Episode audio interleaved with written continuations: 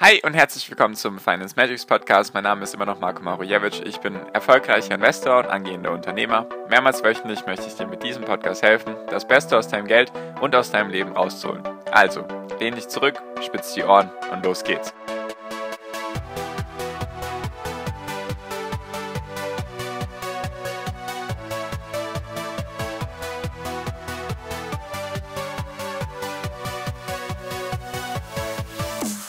Die Inflation in den USA ist so hoch wie seit Jahrzehnten nicht mehr, doch es gibt auch gute Nachrichten und der Druck in China wächst. Darum geht es in der heutigen Podcast-Folge. Hi und herzlich willkommen zum Finance Magic Podcast. Wir sind heute bei Folge 398 und ich möchte mal mit dir über die aktuellen Situationen bzw. Veränderungen bzw. Geschehnisse in der Welt reden, natürlich in Bezug auf die Wirtschaft und auch auf das ganze Thema Finanzen. Deswegen lass uns auch direkt starten und zwar machen wir heute eben sagen wir mal, die USA und China und was da gerade passiert und was daraus die Implikationen sind für uns als Investoren und natürlich auch für die Weltwirtschaft. Also, und zwar ist es so, in den USA ist die Inflation bei 8,5 Prozent gewesen im März. Die Zahlen kamen jetzt diese Woche raus und sie sind ebenso hoch wie seit, glaube ich, 1960 nicht mehr. Also schon mindestens ein paar Jahrzehnte gab es solche hohen Inflationszahlen nicht mehr. So, und das ist natürlich schlecht erstmal oder erstmal natürlich eine besondere Situation. Man kann es nicht direkt bewerten. Natürlich ist es für die USA an sich mit ihren Schulden oder allgemein auch die Welt, die oder die Länder, die hohe Schulden haben, die profitieren natürlich von einer hohen Inflation, weil dementsprechend dann einfach die Schulden schneller abbauen oder der Wert der Schulden schneller abnimmt. Jedoch natürlich auch dann für die Leute, die viel Geld haben oder dann ihr Geld anlegen und so weiter, ist die Inflation natürlich negativ. So, und jetzt ist die Inflation eben bei 8,5 Prozent gewesen. Und trotzdem, obwohl das erstmal schlecht ist, gibt es auch gute Nachrichten. Deswegen lass uns das jetzt mal ein bisschen aufdröseln. Und zwar eben 8,5 Prozent die Inflation, jedoch waren die Energiepreise dafür hauptsächlich verantwortlich. Also es nur, dass die Zahl verständlich ist, die 8,5 Prozent beziehen sich auf diesen Korb, den immer die verschiedenen Notenbanken sich anschauen mit allen möglichen Sachen, die man halt für den Alltag braucht, also logischerweise Klamotten, Benzin, die Miete, Lebensmittel und so weiter. So, und das ist eben um 8,5% teurer als im Jahr davor. Also eine sehr, sehr hohe Teuerungsrate.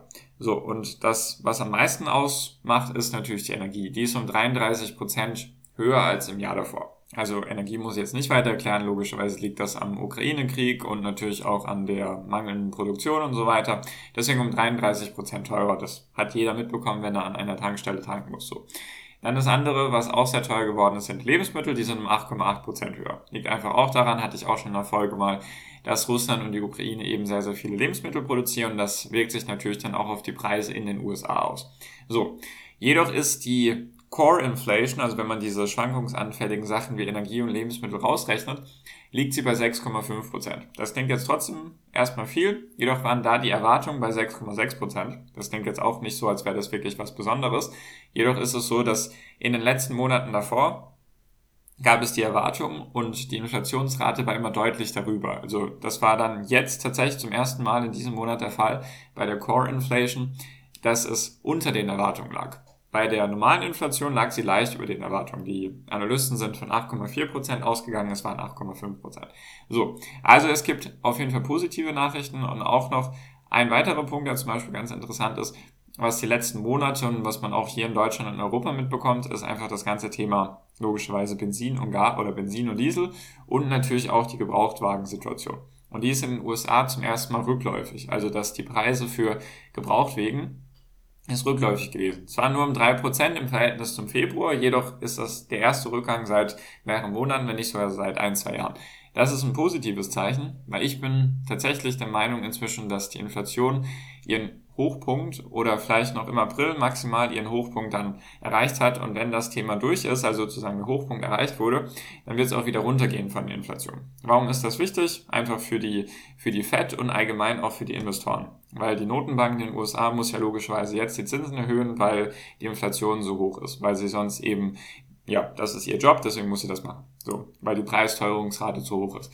Deswegen sollen jetzt die Zinsen erhöht werden. Wenn die Inflation dann trotzdem irgendwann abnimmt, also nicht mehr mit 8% wächst, sondern vielleicht dann irgendwann 7%, 6%, 5%, 4%, dann ist die Fed nicht mehr genötigt dazu, so schnell die Zinsen zu erhöhen. Und das ist natürlich für uns als Investoren interessant, weil die Aktien dann wieder interessanter sind. Weil wenn die Zinsen vielleicht weniger stark gestiegen oder weniger stark steigen, als es eben jetzt aktuell alle vermuten, dann werden Aktien dadurch attraktiver oder bleiben attraktiver. Weil aktuell gehen eben die Leute davon aus, dass es sieben Zinserhöhungen geben wird dieses Jahr. Das würde also heißen, dass der Zins irgendwo bei zweieinhalb Prozent liegen würde am Ende des Jahres. Das reicht natürlich nicht, um die Inflation auszugleichen, jedoch war es die letzten Jahre immer bei null Prozent. Deswegen hat es jetzt eine gewisse Attraktivität bekommen. Deswegen, wenn die Inflation runtergeht und die Fed dann nicht mehr genötigt ist, die Zinsen so stark zu erhöhen, dann ist das gut für, für die Investoren. Was jedoch, was man auch bedenken muss, ist, dass die Fed jetzt eben sehr, sehr schnell das Balance Sheet, also ihre Anleihenkäufe, die sie getätigt hatten, die letzten Jahre, das waren sie sehr, sehr schnell abbauen. Und zwar mit 95 Milliarden Dollar pro Monat.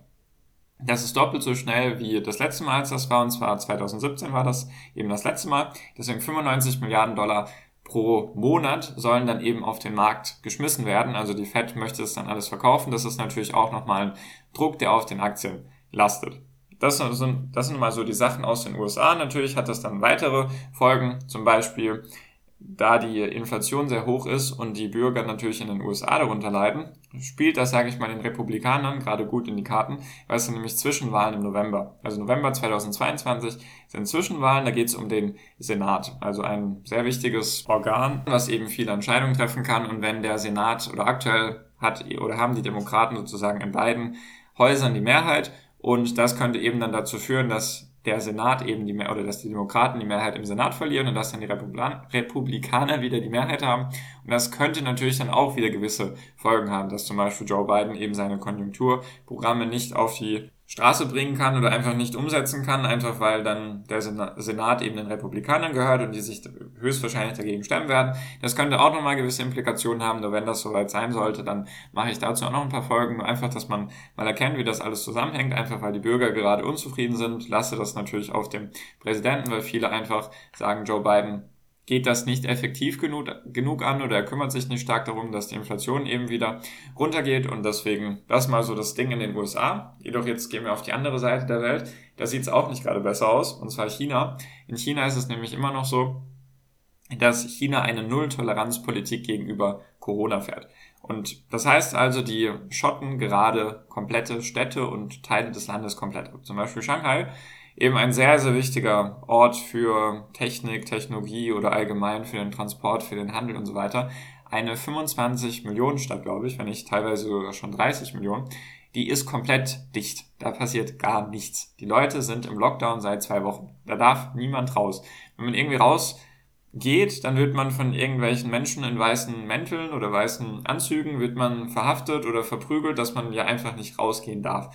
Da ist es wirklich wie in so einem Science-Fiction-Movie.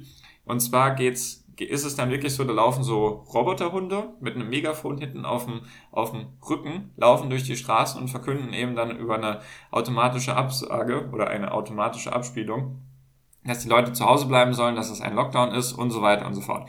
Und China oder die Chinesen sind normalerweise sehr tolerant gegenüber sowas. Also die beschweren sich da auch nicht, die machen auch keine Demonstration, obwohl das natürlich in China immer dann relativ schnell auch zugrunde gemacht wird, so eine Demonstration. Jedoch tatsächlich ist es jetzt so, zum ersten Mal, seitdem ich das auch irgendwie effektiv verfolge, was sich in den verschiedenen Ländern tut in der Bevölkerung, ist es so, es gibt wirklich Aufstände von Chinesen in Shanghai, so und auch allgemein in China. Woran liegt das nämlich? Und zwar klappt nämlich die Essensverteilung nicht gut. Also es gibt viele Leute, die eben an Hunger leiden. Es gibt auch schon einige ältere Leute, die daran gestorben sind, weil sie nichts zu essen bekommen.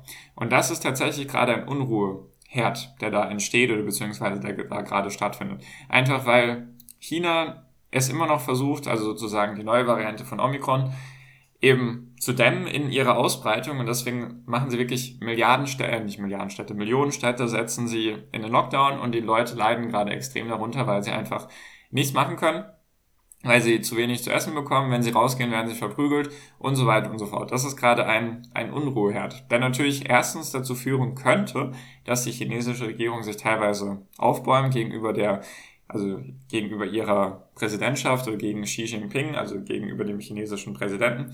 Das denke ich nicht, dass das unbedingt passieren wird. Jedoch sollte man das beobachten. Die andere Implikation daraus ist einfach, dass gerade nichts produziert werden kann. Es gibt wirklich Fabrikarbeiter, die in den Fabriken eingeschlossen sind, die einfach gerade nicht raus dürfen, weil sie einfach ja, im Lockdown sind. Deswegen, es kann gerade nichts produziert werden. Und da gibt es eben ein paar Orte in China, die sehr, sehr wichtig sind, zum Beispiel Shanghai eben, wie ich schon genannt hatte. Da passiert sehr, sehr viel. Da gibt es auch einen großen Hafen, soweit ich weiß, wenn nicht sogar einer der größten der Welt oder der größte der Welt. Da passiert gerade nichts. Da kann sozusagen gerade nichts verschifft werden, nichts produziert werden und so weiter. Deswegen sind das gerade zwei Sachen, die auf jeden Fall stark auf die Weltwirtschaft drücken. Natürlich, die Inflation macht natürlich einiges schwieriger, macht einiges teurer. Und eben, wenn dann das Land, in dem alles produziert wird oder fast alles produziert wird, wenn das eben im Lockdown ist und eben nichts machen kann, also wirklich gar nichts machen kann, dann ist das natürlich schlecht für die Weltwirtschaft und deswegen haben auch schon viele Analysten oder ich nenne sie mal Wirtschaftshäuser, haben die Wirtschaftsprognosen für dieses Jahr weltweit schon abgestuft, natürlich auch wegen dem Krieg. Jedoch jetzt kommt das auch noch zusätzlich dazu, eben mit der, mit dem Lockdown in China und der extrem hohen Inflation und vielleicht dann noch die Präsidentschaftswahlen. Also es bleibt auf jeden Fall eine explosive Mischung, wenn man so sagen möchte. Also das ganze Thema Aktien und Börse und so weiter gibt natürlich gerade viele Punkte, die draufdrücken. Jedoch langfristig gesehen wird das alles weggehen. Also irgendwann wird auch entweder der Lockdown weggehen oder es passiert irgendwas in China und natürlich wird auch die Inflation irgendwann wieder runterkommen. Deswegen, das sind alles kurzfristige Sachen. Deswegen nicht wundern, wenn die Börsen gerade nicht wie im Corona-Tief, als es runtergegangen ist, von März 2020 oder Februar 2020 bis März 2020. Nicht wundern, dass es jetzt auf einmal nicht wieder komplett nach oben steigt. Liegt einfach daran, dass gerade sehr, sehr viel draufdrückt auf den Aktien und Genau, deswegen sind das so zwei Punkte, die ich mit dir teilen wollte, die mir aufgefallen sind, die gerade eben die Wirtschaft so im Zaum halten, beziehungsweise einfach auch die Börsen irgendwie teilweise beschäftigen. Deswegen, falls dich sowas interessiert, sehr gerne kostenlos meinen Podcast abonnieren, dann verpasst du sowas eben nicht. Und natürlich auch die Einladung zu meiner WhatsApp-Gruppe ist der erste Link in der Podcast-Beschreibung. Kannst du sehr gerne kostenlos meiner WhatsApp-Gruppe beitreten, dann verpasst du sowas eben auch nicht. Und jetzt bin ich auch schon fertig für diese Folge, deswegen bedanke ich mich für deine Aufmerksamkeit bisher und wünsche dir jetzt wie immer noch am Ende einen wunderschönen Tag, eine wunderschöne Restwoche. Genieß dein Leben und mach dein Ding, bleib gesund und pass auf dich auf und viel finanziellen Erfolg dir. Dein Marco, ciao, mach's gut.